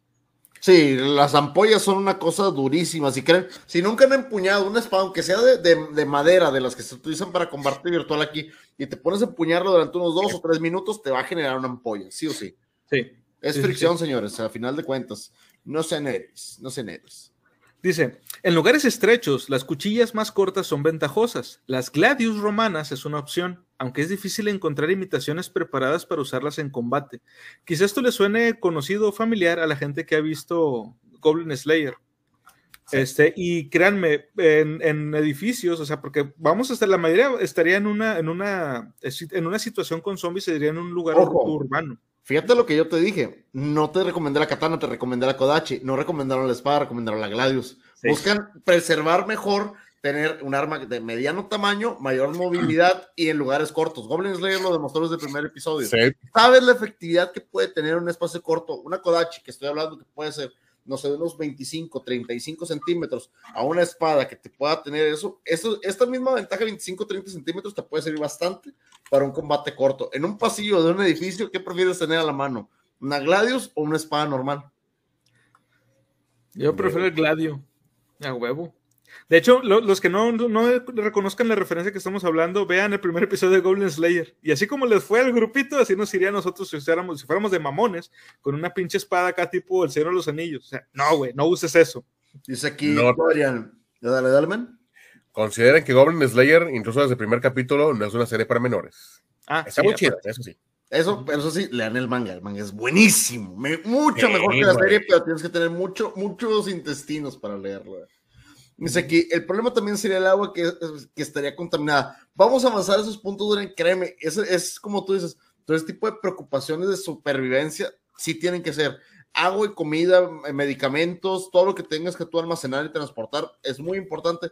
No todo el agua se contamina, te recordamos que hay agua que no va a estar contaminada enteramente, pero sí date por un 80% del agua y las fuentes de agua que tengas a la mano van a estar contaminadas. La única que vas a poder mantener es agua que tú acumules, agua que tú mismo purifiques de ríos y lagos y todavía son un poquito más diverso y la que llegues a almacenar de lluvias o que estén previamente embotelladas, todo lo que vas a poder conseguir, porque los suministros artificiales como las llaves de, van a dejar de funcionar. Sí, todo eso va a pasar a, a mamar. Dice, el ninjato japonés presume de empuñadura a dos manos y en modelos especiales el acero eh, son de acero templado. Ambos factores hacen de él el arma suprema. El machete común, debido a su tamaño, peso y disponibilidad, probablemente suponga tu mejor opción. Si es posible, encuentra el tipo militar que normalmente se vende en tiendas de stock del ejército. Su acero suele ser de la mayor calidad y su cuchilla ennegrecida ayuda a ocultarse en la noche que insistimos, estas son cosas que la gente casi no se pone a pensar, pero deja tú que, los, los, zombies ya se queden ciegos y no te van a poder ver. Nunca falta otro cabrón que ande de loco y ande buscando a quién, a quién matar. Y si tú traes un arma que, que suelta eh, destellos, porque pues la cuchilla es, es este, plateada o es cromada, te van a ver. Sí, eso es importante, pero también un espejo, aunque sea estúpido, un espejo te puede salvar la vida. Si ves ah, que hay un claro de luz, puedes utilizar el reflejo para, como un gatito que vaya enciendo la luz. me imaginé los gatitos como zombies, güey. Güey, son, bien tiernos, güey. Ay, Dios. Chingado. Pero sí, sí, así es. sí, e, ese, ese espejo, aunque suene mamón lo que voy a decir, pero son espejos tácticos. tienen, de hecho, tienen, un agujerito. Mira, a ver si. Mira, haz de cuenta que la hoja es, como si fuera algo así, de hecho son como del tamaño de una hebilla, y aquí en medio tienen, tienen un, hoyito, un círculo, y la idea es que tú pongas ahí tu ojo, y así tú sabes exactamente hacia dónde estás apuntando con la luz. No. ¿Qué vas a comentar? Están, chidos. Ahorita que estaban comentando lo de las armas como, como una Kodachi. Entre todas esas armas, la que, una de las dos, que es la más pequeña, es la más recomendada para sobrevivencia y de hecho, algo que no se sabe mucho, no se cuenta mucho, los equipos de sobrevivencia japoneses, hasta la fecha, han llegado a cargarlas tanto que son más pequeñas que una Kodachi. Una tanto llega, su hoja llega a medir 20 a 25 centímetros aproximadamente. Es una arma muy fácil de guardar, es un arma que literalmente es más fácil de producir por, por cualquier persona que pueda manejar el tipo de producción y es un arma que inclusive el mismo, la, la misma funda, como es más pequeña, tiene, tiene, un, punto de, un punto de presión de resistencia más grande. Entonces ellos consideran eso. Un arma que puedan guardar, que la misma funda sirva como arma, también es un punto de ventaja. Hay espadachines que usan tanto la, por ejemplo, una katana. Se quitan la katana, se quitan la katana, eh, de, la sacan, la sacan de, de, de, su vaina, su funda, y aparte se quitan la funda para, para utilizarla como defensa también eso también es una practicidad de. ¿Cuánto mide? Desde 20 a 25 centímetros aproximadamente. es, como una, es, como una, Kodachi, pero no tanto. Para los que se el nombre del arma es tanto. Entonces... una chévere, por favor. No, no, Dice, dice aquí Chango, entrenar tu mente a la soledad, ¿no? definitivamente. Puedes descargar todos los episodios de la Biblioteca Pública Mundial y tenerlos por ahí, güey, para verlos cuando este pedo pase. Claro. Imagínate que pase eso, güey, de que literalmente pasa todo el apocalipsis y la madre, y lo primero que vas a hacer es un cargador, mi internet y un podcast. Ya, chingue su madre. Sobrevivo con Biblioteca Pública Mundial todo lo que pueda, güey. ¿A huevo? Yo digo, yo digo. Dice aquí Ace Dragon, machete con el canto dentado para utilizar la sierra. Es que lo que decimos, la versatilidad de las armas es muy importante, porque no solamente tienes que utilizar un arma de, de uso, por ejemplo, ahorita que decía Oriola tanto, a lo mejor sabes para qué lo utilizaría yo, para poder hacer no cortes directamente a, a un árbol tal vez, pero si un pescado o poder desescamar o, ¿sabes? Poderlo utilizar como algún tipo de navaja táctica si no tengo otra cosa a la mano para utilizar para eso. Sí, o para utilizar para sacar las tripas de un pescado, sencillamente. Solamente es un corte de tripas. ¿Sabes? Salen las tripas. ¡A huevo! Los son, son vida, no mames, güey. ¿Sabes para qué yo usaría, ¿sabes para qué usaría yo la, una, un arma como la tanto? ¿Cómo? Algo que yo aprendí a la mala, güey. Eso sí es una vivencia. A ver, dale. Yo, y contexto, antes me cuando hacía, o sea, estudiaba y trabajaba, güey, siempre andaba en la calle. Y me llegó a tocar que me saltaron, güey. ¿Sabes qué hacía yo que aplicaba? Un teléfono bien jodido a la vista y es el que usaba para mensajes. El teléfono chido guardado donde nadie lo pudiera ver, güey. ¿Mm? Aquí aplicaría para las armas igual. Una tanto guardada donde no se pueda ver y un arma un poco más vistosa, un, po- un poquito más grande, por ejemplo, una katana o una kodachi a la vista. Y si se da la situación de que, ah, de que ya lo desarme, huevos, güey, sales con, sales con la tanto de un lado que ni siquiera se la van a esperar, güey, y queda Sí. como reserva. Es como Pues- las armas de fuego. Hici- ¿Qué? Hiciste un misión, hiciste, perdón, hiciste un Die Hard, hiciste un duro de matar, güey. Así como que, ah, ya no tengo nada, y luego de repente, Sí, güey. No, no, no, no, güey. Yo, yo lo digo porque también hago referencia a otra película que literalmente el güey le quitan el arma de mano. Y el güey de que, ah, pues todo desarmado. El vato que le está apuntando se distrae por un segundo, no me acuerdo con qué. El vato está avienta hacia atrás, güey. Y en el tobillo, güey, en la tobillera traía un arma más pequeña. Literalmente el vato nada más se avienta hacia atrás, güey, agarra el arma, ni siquiera ocupa apuntar mucho porque ya tenía el, pie apuntando hacia el vato, saca la, saca la pistola y dispara, güey. O sea, tanto el engaño, güey, como ese tipo de cosas sirven un chingo para sobrevivencia, ya hablando de ese tipo de pedos, güey. Dragons como el Golden Bullet, but not for me. Sí, huevo. Bueno, continuamos, dice. Lanzas, picas y tridentes sirven para atravesar a un zombie y alejarlo de tu alcance, pero no necesariamente para conseguir matarlo. Clavárselas en la cuenca del ojo es posible, pero poco probable. La alabarda europea medieval puede servir como un arma cortante, pero de nuevo requiere una gran habilidad y práctica para conseguir decapitar de un golpe. Estas armas, aparte de usarlas como lanzas o mantener a tu atacante a distancia, sirven de poco. Y son muy pesados, güey. Sí, la verdad es pesadísima. Pero igual, digo, practicando ya no te va a pesar el arma, o sea, ya, ya va a ser, el peso lo vas a usar a tu favor, ya no Sí. va a ser algo que esté en tu contra. Practicando, obviamente. Dice, el lucero del alba o mangual, que es eh, la gente que no La sepa de qué estamos Star. hablando, la Morning Star, la que no sepan que- de qué estamos hablando, imagínense un pequeño mango como de unos 30 centímetros, unido a una cadena con una bola como la que usa Simon Belmont. La, pues, la mítica bola con cadena Morningstar es correcto. Exacto. Es una bola, una bola con púas encadenada a una barra que hace exactamente el mismo daño que un desencofrador, aunque de un modo aún más dramático. O sea, literal, güey, si le pegas a un zombie en la cabeza, le explota a la chingada la cabeza, güey. Dice, el Soy propietario... el único balance- que está pensando en todo el daño retractivo que te puede caer los fluidos del zombie por culpa de tu estupidez, güey. Ese También es el pedo. Eso e incluido que si realmente no sabes usarla y la, la estás estrenando, ves el chingazo que va, pero no vas a ver el chingazo que viene, güey, de regreso. Oh, Sí. Peor, se la clavas en el hombro y el pinche zombie con cara de, dude, qué pedo. güey?" ¿Qué pedo contigo? Ah. Dice, el propietario balancea la barra con un movimiento circular y amplio, proporcionando suficiente velocidad para lanzar la bola y romper el cráneo de su oponente. Usar esta arma requiere una habilidad considerable y no por eso, perdón, y por eso es que no es muy recomendable. Ok, ahí está, pero la neta no es tan útil, no serviría mucho. Dice, las masas de armas tienen la misma función que el martillo doméstico, estándar, pero sin las ventajas del uso, de uso práctico más recientes. Una masa no puede usarse de palanca para abrir una puerta o una ventana, clavar un cincel o un clavo.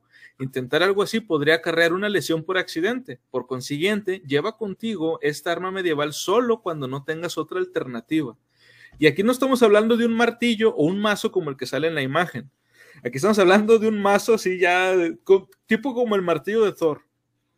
Sea, son pinches mazos bien mamones que son para la batalla, pero no te va a servir realmente para un trabajo. Y la idea es que las, las armas, como armas, sirvan, pero también para, para el trabajo de, de, este, el trabajo diario. Dice, los cuchillos siempre son útiles, sirven por una variedad de funciones en multitud de situaciones. Al contrario que un hacha de mano, pueden matar a un zombie solo cuando se clave la cuchilla por la sien, la cuenca del ojo o la base del cráneo. Por otro lado, los cuchillos pesan menos que las hachas de mano y por lo otro, son mejores para usarlos en movimiento. Cuando elijas un cuchillo, asegúrate de que la cuchilla no mide más de 15 centímetros de largo y de que siempre sea lisa. Ahorita comentaba Ace Dragon de que no, pues los cuchillos que tienen sierra. No, esa madre se puede atorar en el cráneo y ya no lo vas a poder sacar, güey. De hecho, comenta, en mi opinión, preferiría tener un arma medio, largo y algo de corto, como decía Orión, para las emergencias. Sí. Ahí, entonces, entonces, con un picayelo uno alarma, ¿eh? Tranquilamente. Podría ser, pero es que como es tan delgadito, güey. O sea, sí le causarías daño al, al, zombie en el cerebro y quizá eventualmente se muera, pero en el momento, a lo mejor sobrevive lo suficiente como para también atacarte y terminarías convirtiéndote en zombie tú. Podría ser. Pues dependiendo, si está, si está muy largo, no podría valer. Sí, a menos que se lo claves y le muevas así bien cabrón porque le, hagas cagar el cerebro. Dice, evita las combinaciones de cuchillos cerrados y hojas de sierra que encuentres eh, en los cuchillos de supervivencia. Ahí, suelen quedar... Ahí está lo que comentaba ahorita, los, evítalos. Sí, evítalos. Dice, porque pueden quedarse enganchados dentro de las víctimas. Imagínate que estás clavando un cuchillo a un zombie en la 100 y que te das la vuelta para volver a usarlo contra otros, otros tres gules, pero eres incapaz de sacarle al zombie el cuchillo de la cabeza. Es lo que les decía, o sea, se va a atorar esa madre, no, no sirve. El, cuchillo tipo Rambo no sirve. No, chile no. Dice, el cuchillo de trinchera es, sin lugar a dudas, la mejor arma compacta que existe contra los zombies. Combina una púa de 18 centímetros de acero que funciona de cuchilla y un puño de latón como mango. Se inventó durante los despiadados combates cuerpo a cuerpo de la Primera Guerra Mundial, donde los soldados se mataban en trincheras no más anchas de un metro Concretamente fue diseñado para apuñalar hacia abajo a través del casco de acero del enemigo. No puedes imaginar lo efectiva que es esta arma contra los zombies. El que usara este cuchillo podría clavárselo fácilmente en el cráneo de un zombie, extraerlo de forma limpia y rápida, luego volver a hundirlo en el cerebro de otro zombie, o por lo menos derribar a otro con un golpe del puño de latón en la cara. Los modelos originales son extremadamente raros, apenas quedan unos cuantos en museos y residencias de coleccionistas privados. Sin embargo, pueden encontrarse representaciones esquemáticas acertadas y detalladas. Hazte una o fabrica dos réplicas que puedan utilizarse para combatir y superen la prueba de esfuerzo. Será una inversión de la que nunca te vas a arrepentir. ¿Ustedes qué piensan de este cuchillo? A mí se me hace la verdad que sí es el mejor.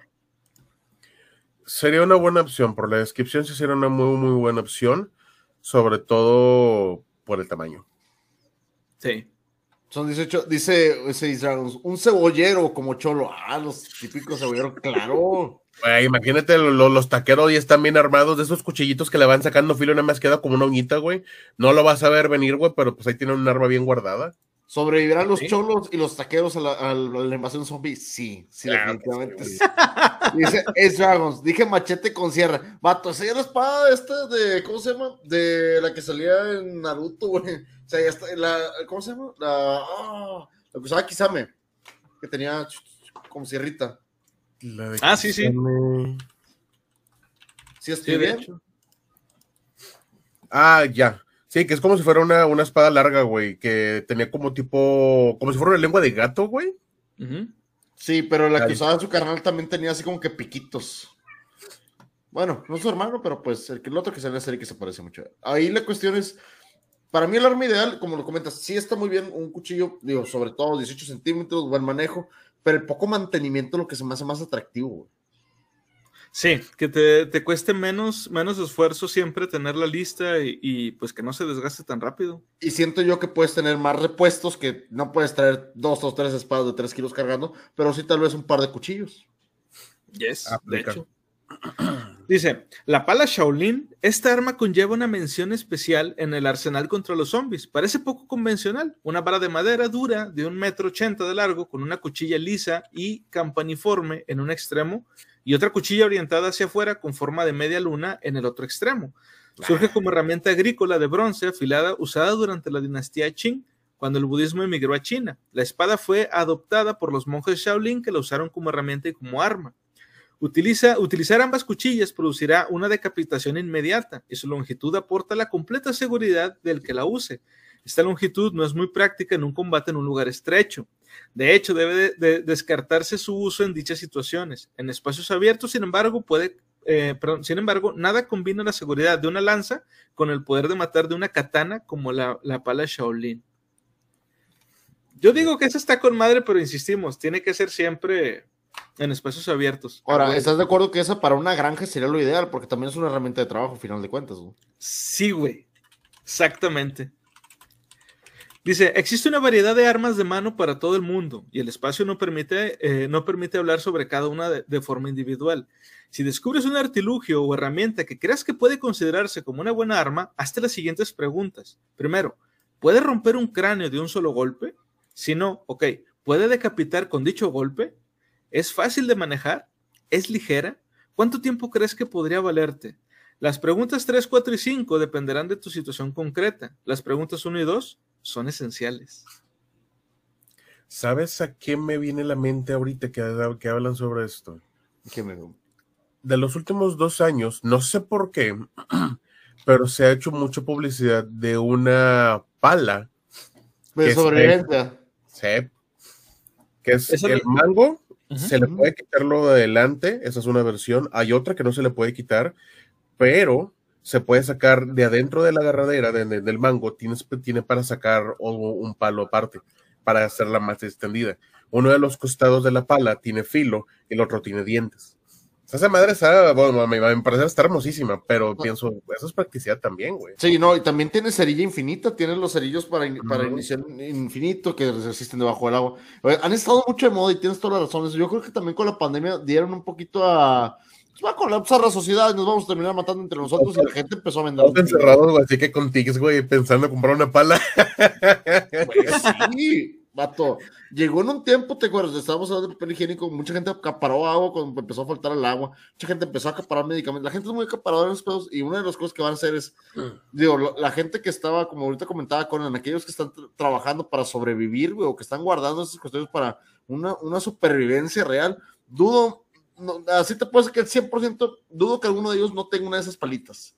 O más. Sí, y, de las, y de las más caras. Sobre todo que la mayoría de esas madres se hacen de acero inoxidable.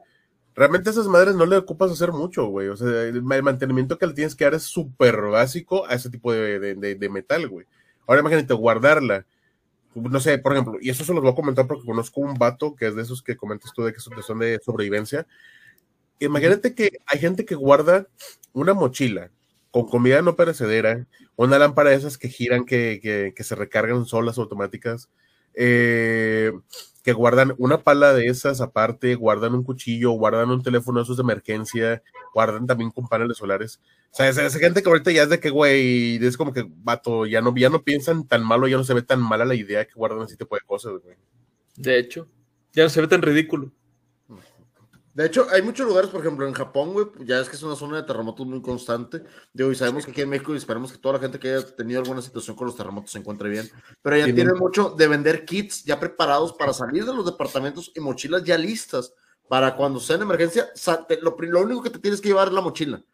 La mayoría de las casas en Japón, güey, tienen dos cosas. Una es una un dentro del apartado de la cocina, en un punto clave, tienen una, una, un pozo, digámoslo así, güey, con un, un, un, piso falso, que presionan y se levantan.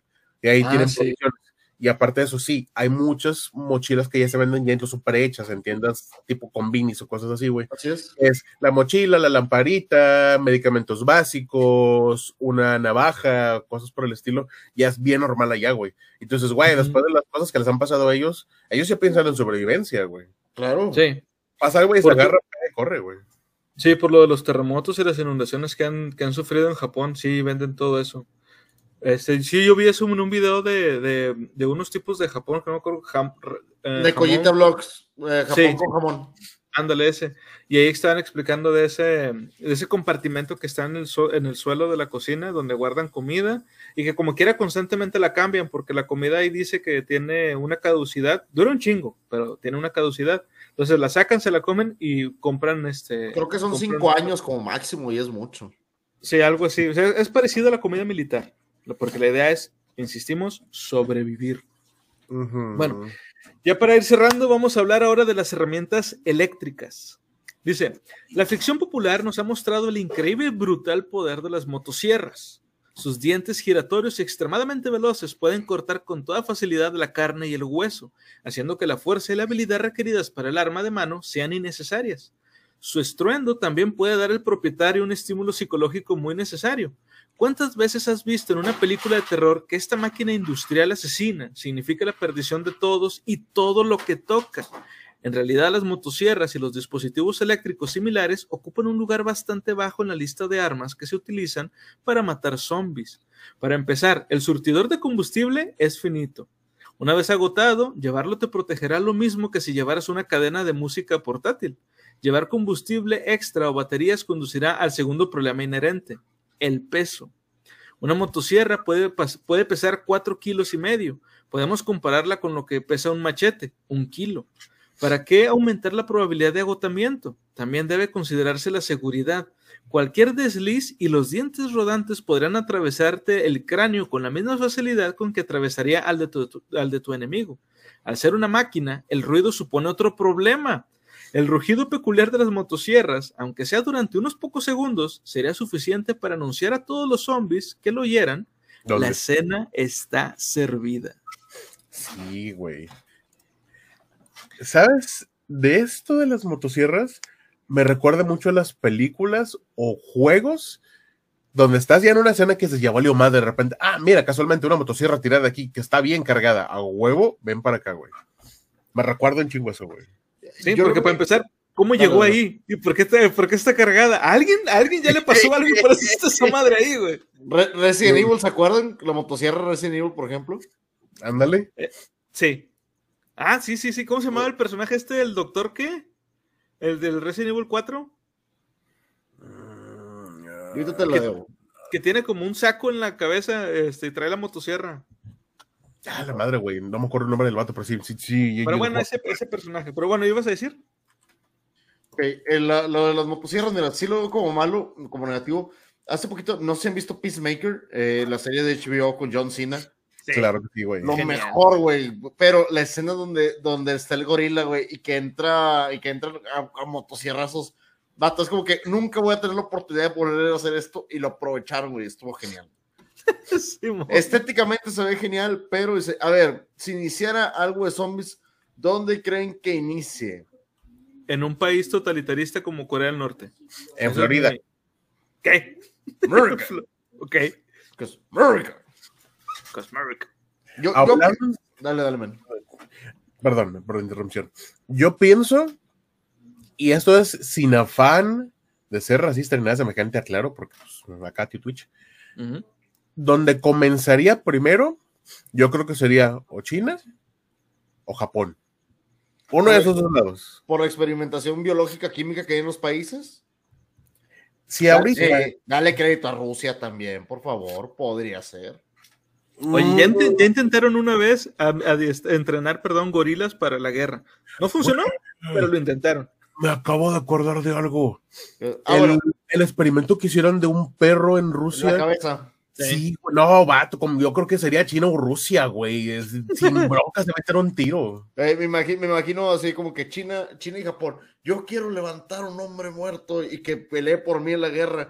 Y luego Japón, yo estoy haciendo, yo estoy haciendo monas chinas que me digan Onichan. Y lo estoy bien entretenido en lo suyo. Y Rusia huevo. con el perro, con la cabeza de perro, en un robot gigante, güey. Fíjate, nos comentan, pero, un meca, dice, pero si hay unos bruches de gasolina, algunas motosierras no servirían, eso es lo que decimos, el combustible es finito, se va a terminar en algún momento y vamos a valer gorro. Hay comentado también, el doctor se llama Doctor Salvador, Sí, ese güey era, ándale. Doctor. Salvador, gracias, Seis Dragons por el dato.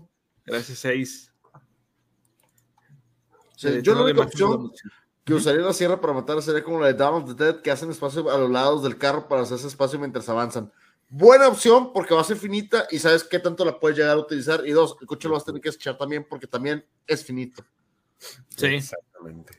Volvemos a lo mismo. Ahora, en películas, por ejemplo, como, como Mad Max, este, que, que la gasolina pues ya se está acabando y es por lo que están peleando, o sea, se ve como que tienen ahí guardado y, y tienen forma de recuperar gasolina de los autos que estén por ahí abandonados, que van a estar probablemente o con zombies dentro o este, con gente muerta ahí, pero la idea es, imagínate que tú te acercas a un coche y tú dices, ay, a huevo, voy a sacar aquí la gasolina, y donde lo tocas suena la alarma. Valiendo madre, güey. O sea, sí, la idea es que tú sobrevivas, insistimos, no es matar, no es matar zombies. ¿Para qué quieres buscarle, este, ¿cómo se dice? ¿Para qué quieres buscar consumibles para un, una, para, para tu arma? Si lo que necesitas es buscar consumibles para ti, güey, nada más. De hecho, si consideramos realmente las, las, la supervivencia, la sobrevivencia, todo se va a basar en alimento. Puede haber energía, vas a poder buscar un chingo de cosas, pero se va a basar en alimento y medicamentos. Y el agua. Sí, y el agua también, güey agua, alimento y medicamentos. Y fíjate que muy, pocas veces se menciona esto de los, de los medicamentos. Todos tienen en mente siempre la comida y el agua, pero los medicamentos este, es algo que no todo, no todo mundo piensa en ellos y son muy necesarios también. Dice aquí Ace Dragon, ya abriste el coche, ahora toca sacarle la gasolina. A ver, chupa la manguera, mijo. Recuerdo de Vietnam, recuerdo de Vietnam. Chúpale, pichón voy a contar dos cosas antes de que, continuemos. Una, lo que les comenté de mis amigos de, mi viejo clan, ah, que rollo. Eran pláticas de 4 de la mañana, sobrios, pero estamos hablando de que éramos cabrones que jugábamos, güey, de 8 de la, de la noche a 4 de la mañana jugamos puros zombies, jugamos Call of Duty y otras cosas. La pregunta comenzaba de, ¿y si hay un apocalipsis zombie? ¿Qué harías, qué agarrarías y a qué ciudad de México te irías, güey? güey, eran pláticas que nos daban horas de que no, pues yo iré a tal lado, aquí está este rollo, aquí es autosuficiente, yo me, yo me pasaría por acá, güey, yo llegaría por acá, yo me llevaría esto, tal vehículo, en tal tiempo, en tal lugar, luego en tal ciudad, en tal ciudad, es como que, güey.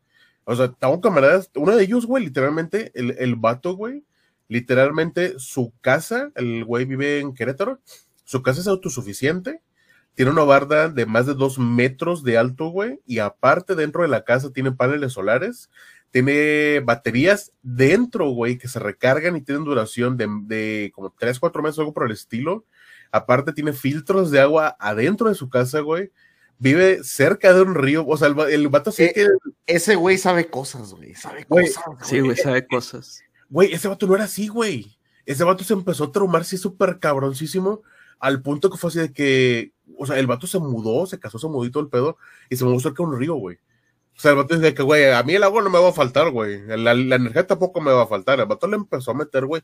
Y le va chido, güey. El vato ¿Fue antes, ¿Fue antes de la pandemia? Sí, fue mucho antes de la pandemia. Eso fue el 2014, güey. Sabía cosas, güey. Sabía cosas, güey. Sí, güey, sabía cosas. Pero estuvo bien, cabrón. Y la otra, güey, ya hablando de, de los medicamentos. Sí, como, como dijeron ahorita, hay un punto que no se habla mucho. Medicamentos. Hay muchas personas que dependen de un medicamento, X y el que sea. Uh desde personas que pueden ser hipertensas, que en este caso tengo familiares de personas con alergias muy severas, güey. Diabetes. Diabéticas. O retrovirales para gente que tenga algún tipo de enfermedad inmunológica. Ahora, eso te hace pensar.